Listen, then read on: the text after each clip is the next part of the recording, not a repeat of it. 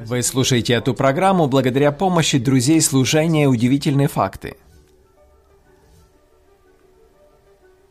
А вы знаете, что во Флориде запрещено дремать под феном, играть в пятнашки по воскресеньям в Миссури, охотиться на верблюдов в Аризоне, вставлять один цент в ухо на Гавайях, привязывать жирафа к телефонному столбу в Атланте, ловить мышей без лицензии в Кливленде, класть скунса на стойл начальника в Мичигане, взрывать ядерную бомбу в пределах города Чита в Калифорнии. За это можно поплатиться штрафом 500 долларов. Мыться реже одного раза в год в Кентукки. Оставлять в залог зубные протезы в Лас-Вегасе. Да, в США действует более двух миллионов законов. Если бы кто-то захотел прочитать их по два в день, то он мог бы стать законопослушным гражданином примерно через 6 тысяч лет. А Бог смог описать все обязанности человека перед Творцом всего в десяти простых заповедях, состоящих примерно из 300 слов. Иисус объясняет, что Божий закон сводится к двум важным принципам – «возлюби Бога» и «возлюби ближнего». Сегодня давайте вместе изучим важность Божьего закона в нашей жизни сегодня. Так приятно поднимать эту тему сегодня, потому что она очень практичная. И очень часто этой библейской темой пренебрегают. Называется эта тема «Заповеди царя». И как обычно, мы начнем с библейской истории. Это одна из самых известных историй из книги Даниила, 6 глава. Расскажу немного, о чем эта история. Помните, мы говорили о мировых империях. Вавилон пал перед Медоперсией. И персы, они сняли полностью всю администрацию, которая служила вавилонскому царю, кроме Даниила, потому что Даниил был честным и очень способным администратором. Они знали, что он верен Богу, а не вавилонскому царю. И они не только сохранили его жизнь, но в шестой главе сказано, что царь настолько был впечатлен им, что хотел поставить его над всем царством. Он хотел сделать его премьер-министром, по сути. И, конечно, других политиков это расстроило, потому что они говорили между собой, кто он такой, пленник какой-то, и как мы будем взятки брать, и как мы будем откаты получать, если он будет над финансами заведовать, то мы ничего не сможем делать. И поэтому они начали завидовать тому, как царь ему доверял. И они решили избавиться от него. Они наняли шпионов, чтобы они шпионили за ним, но он был исполнен Духом Святым, и он был верен во всем, что он делал. Они повсюду камеры установили, они проверяли его документы, платит ли он налоги и так далее. Все детали жизни его проверяли, и он был во всем верен. Интересно, а если бы за нами так следили? Честны ли мы? Такие ли мы наедине, как мы на людях? Но в конце концов они придумали схему. Они сказали, мы ничего не найдем, ничего противозаконного в его действиях. Может быть, в его религии, в его вере мы найдем. Он не поклоняется нашим богам. И поэтому они пришли к царю и сказали, царь, у нас идея пришла. Так как мы теперь завоевали все эти новые народы, и Персия разрослась, нам кажется, что это укрепило бы царство, если бы мы издали такой закон, чтобы никто никого ничего не просил и не молился никому, кроме царя, в течение 30 дней. Вы можете подумать, ну это какой-то такой высокомерный закон. Но в то время такое было распространено. Когда какой-то царь хотел объединить народ, если он не мог это сделать с помощью языка, э, или расы, или культуры, он делал это с помощью религии, так и в конце времени. Также сатана будет собирать людей на общее поклонение. И поэтому неудивительно, что и Цезари римские и другие императоры выдавали себя за богов. Они не были богами, но они считали, если убедить народ в этом, то это поможет упрочить их царство. Ну и поэтому царь согласился, говорит, можно на 30 дней. Ну и, конечно же, кто нарушит этот закон, его бросят в львиный ров. Ну, конечно, царь Дарий согласился, и они уговорили его подписать такой закон, закон медян и персов, который является неизменным. И в книге Даниила 6 глава, стих 10 мы читаем с вами. Даниил же, узнав, что подписан такой указ, то есть он узнал, что он попадет в львиный ров, если его застанут молящимся, пошел в дом свой, окна же в горнице его были открыты против Иерусалима. Почему они были открыты против Иерусалима? Потому что Соломон говорил, что если вас отведут как пленников в другую землю, молитесь к этому храму, и Господь услышит. И так он сказано, три раза в день преклонял колени и молился. И все могли его видеть, он открывал окна.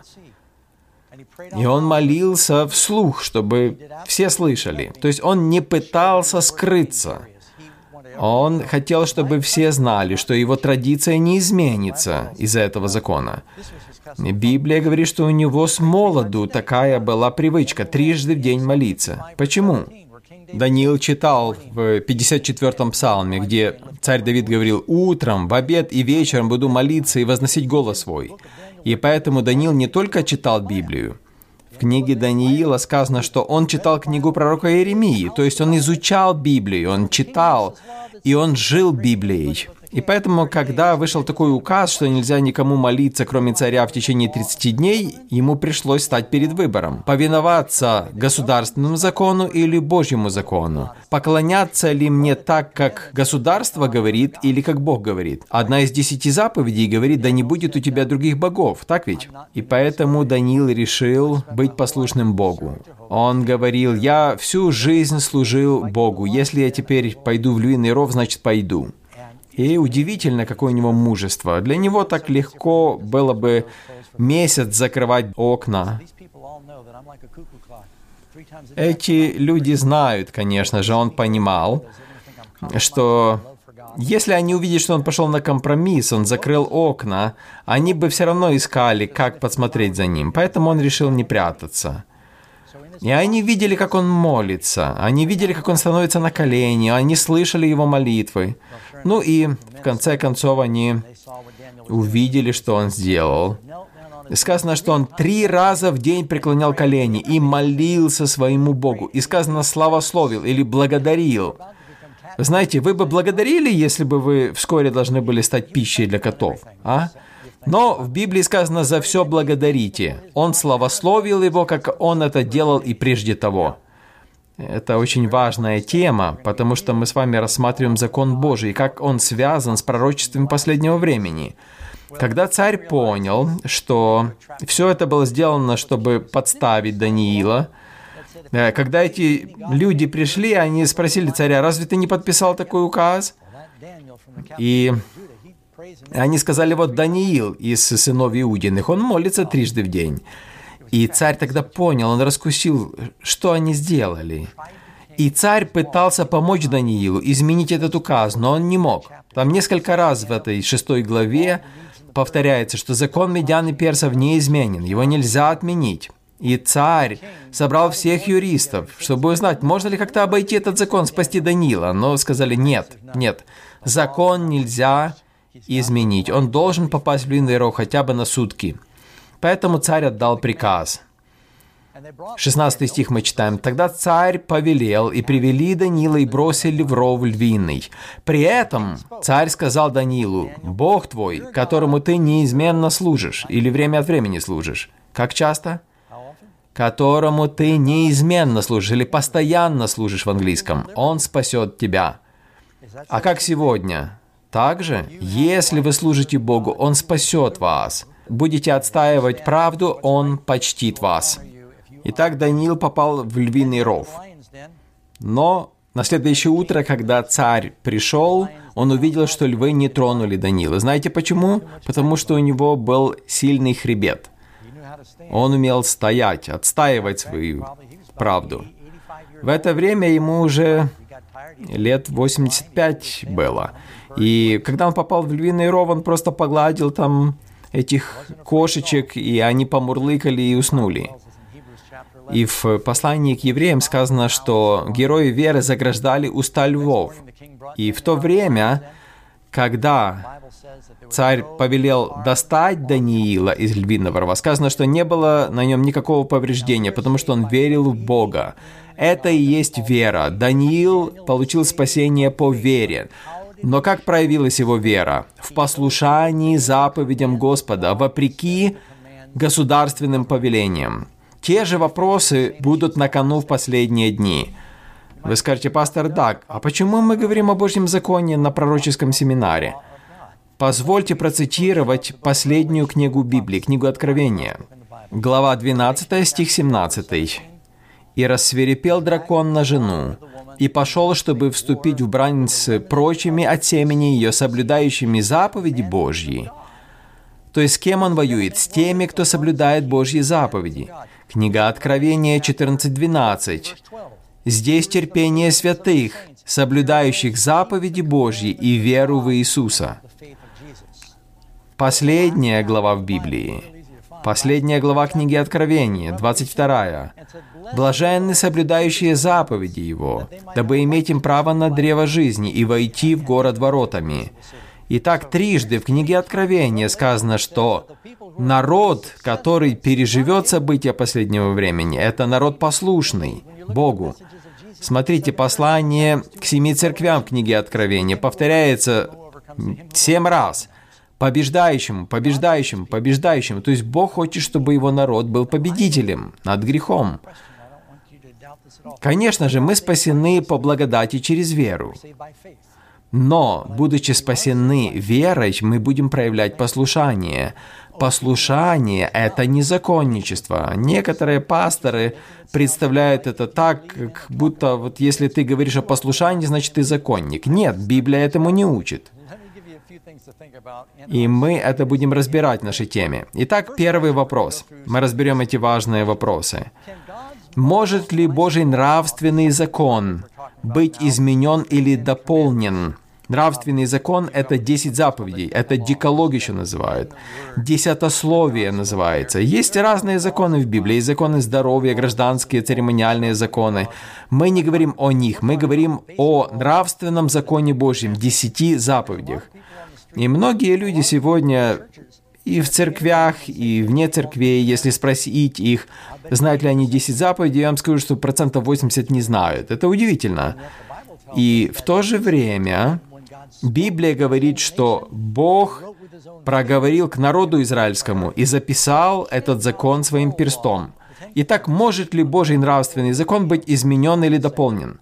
Луки 16:17. Иисус сказал, «Но скорее небо и земля придут, нежели одна черта из закона пропадет».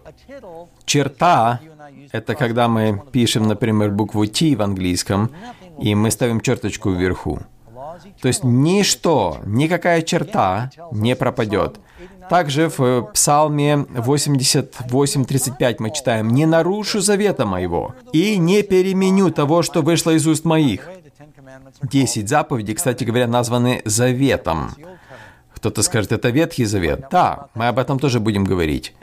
Также Псалом 110, 7 и 8 стихи. «Дела рук его – истина и суд, все заповеди Его верны, тверды на веки и веки. И в конце концов, книга Малахии 3.6, Бог говорит, «Ибо я, Господь, я не изменяюсь». Если я хочу что-то написать, например, то, что я вытру потом, я буду писать карандашом, так? Я э, в Библии себе делаю записи, и я хочу их иногда быть способным вытереть, так, поэтому я пишу карандашом. Но Бог написал 10 заповедей на камне, на скрижалях, потому что закон вечный. Одна причина, почему истина так важна, знаете, есть люди, которые говорят, нам не нужен закон, но по сути они пытаются избавиться от Бога, потому что закон Божий является выражением характера Божьего. Посмотрите на эти стихи. Э, Библия, например, говорит, что Бог благ. Но в послании к римлянам 7.12 сказано, что Бог благ. Исайя 5.16, Бог свят. Римлянам 7.12, закон свят.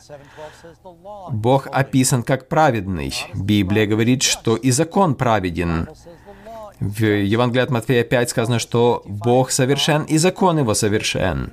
Бог есть любовь, и закон его также выражается в любви. Бог праведен, Бог истинен, Он чист, Он духовен, Он неизменен, Он вечен. И все вот эти слова, описывающие Бога, описывают и закон. Люди, которые говорят, что мы под благодатью, а не под законом, нам не нужен закон, будьте осторожны, потому что вы можете и Бога оттолкнуть так. Вы знаете, закон помогает нам понять, что такое грех.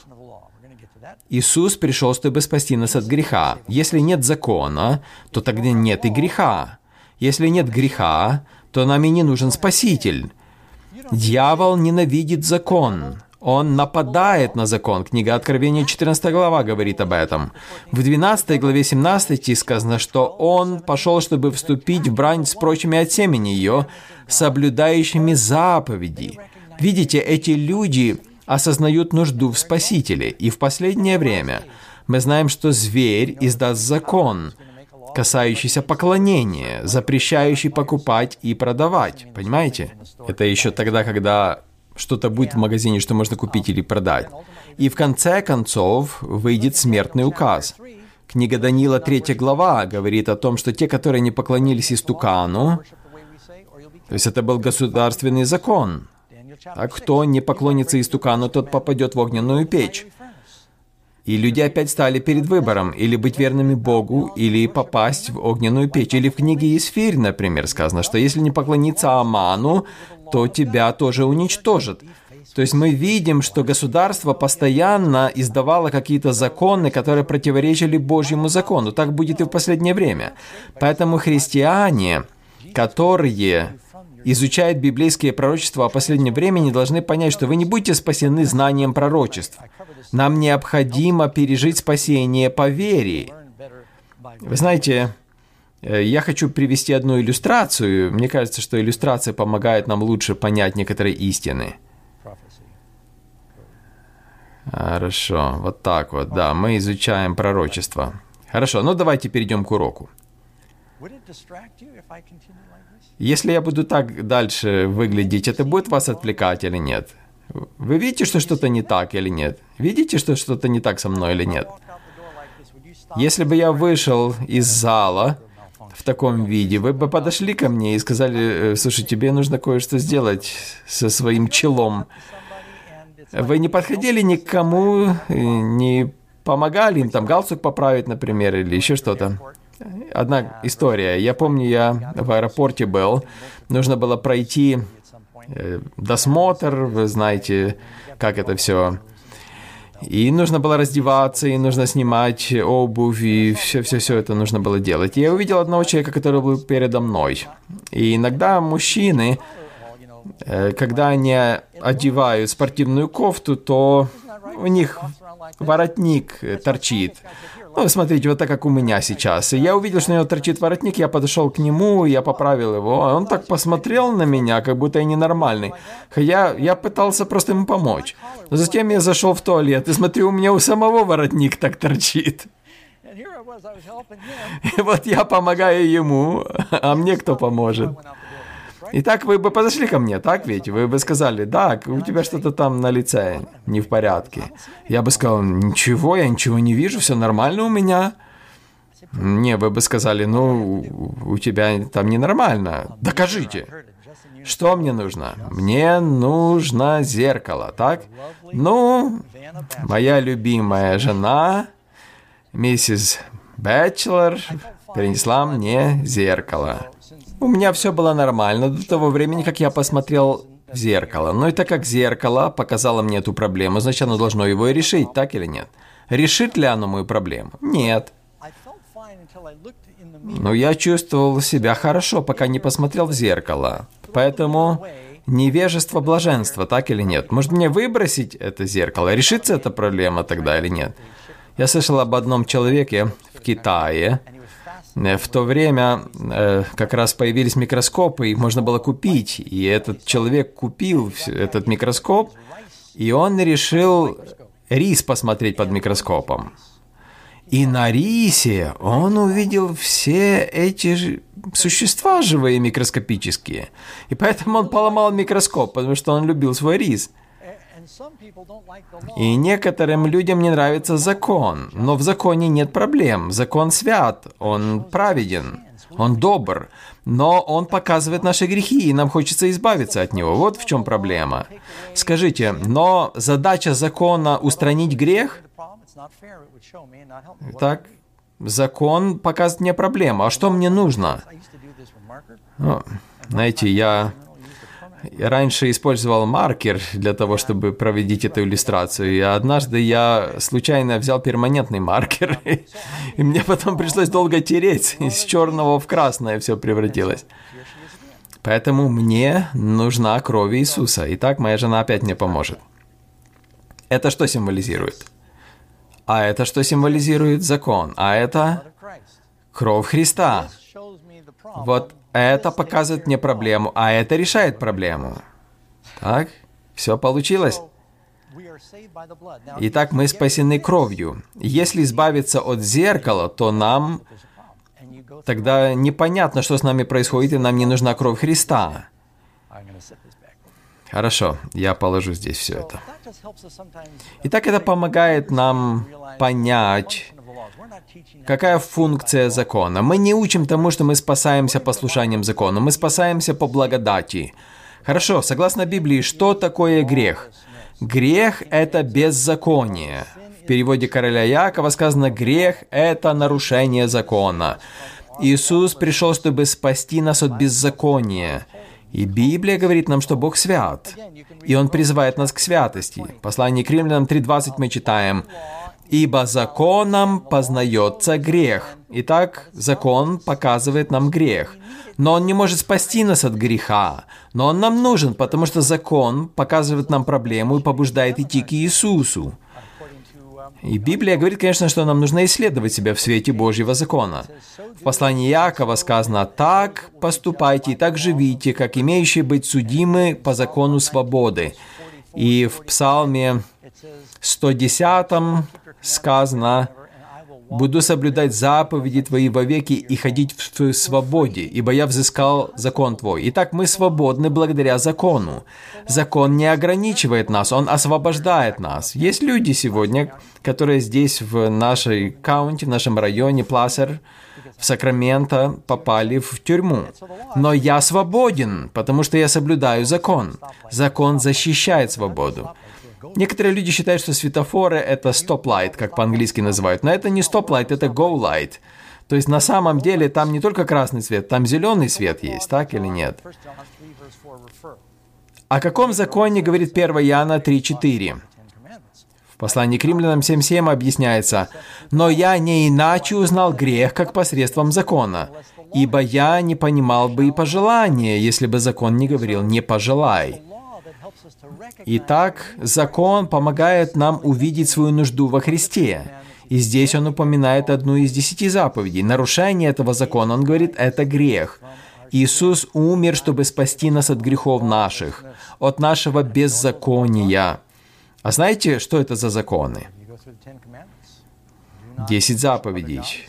Не поклоняйся другим богам. Я кратко объясню эти законы.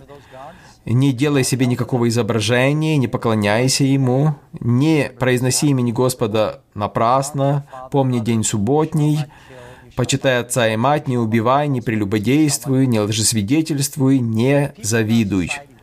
Если бы люди в нашем обществе жили по этим законам, если бы мы учили их, то преступности было бы меньше. А преступности у нас сегодня аж через край. Среднестатистический подросток к 18 годам становится свидетелем 200 тысяч актов насилия. Это уже старая статистика, кстати говоря. Сегодня экранов больше, не только телевизор, но и сегодня айпады, сегодня компьютерные экраны, телефоны и так далее. Люди смотрят YouTube постоянно насилие, прелюбодеяние, использование имени Божьего в суе, сквернословие. Люди постоянно это смотрят, и это влияет на нашу культуру. Знаете, когда я был еще ребенком, В государственных школах в Калифорнии у нас 10 заповедей висели на стене. Кто-то помнит еще это время? В государственной школе. Сейчас это противозаконно. Даже в судах нельзя иметь 10 заповедей. Удивительно. Вы знаете, что ежегодно 13 миллиардов долларов крадется из магазинов розничной торговли. В нашей стране есть 27 миллионов магазинных воров.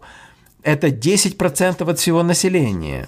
Это из отдела по делам потребителей. 47% старшеклассников совершали кражи в магазинах. Это почти половина. По информации Торговой палаты США, 75% работников крадут на работе хотя бы раз. Но иногда это простой степлер, а иногда и тысячи и миллионы долларов. Но кража – это кража. Вы понимаете, вы можете погибнуть за то, что украли ручку. Это дух кражи, если это в сердце у вас есть. В США произошло на 25% больше убийств, чем в предыдущем году, в 2020 году. Вы слышали, что преступность растет, и я не думаю, что политики смогут решить эту проблему. Это как залепить пластырем пулевое отверстие. Проблема в том, что наша культура устранила закон Божий из нашего общества. Вы прослушали данную запись благодаря служению Audioverse веб-сайту, предоставляющему бесплатные аудиопроповеди и другие материалы. Вы можете больше узнать об Audioverse, а также прослушать другие проповеди, перейдя на сайт www.audioverse.org.